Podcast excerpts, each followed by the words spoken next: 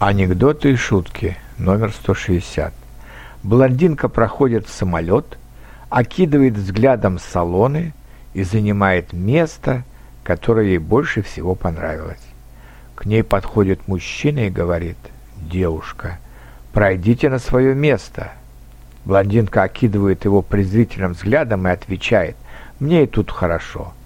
Мужчина потоптался на месте и заявил, «Ах так?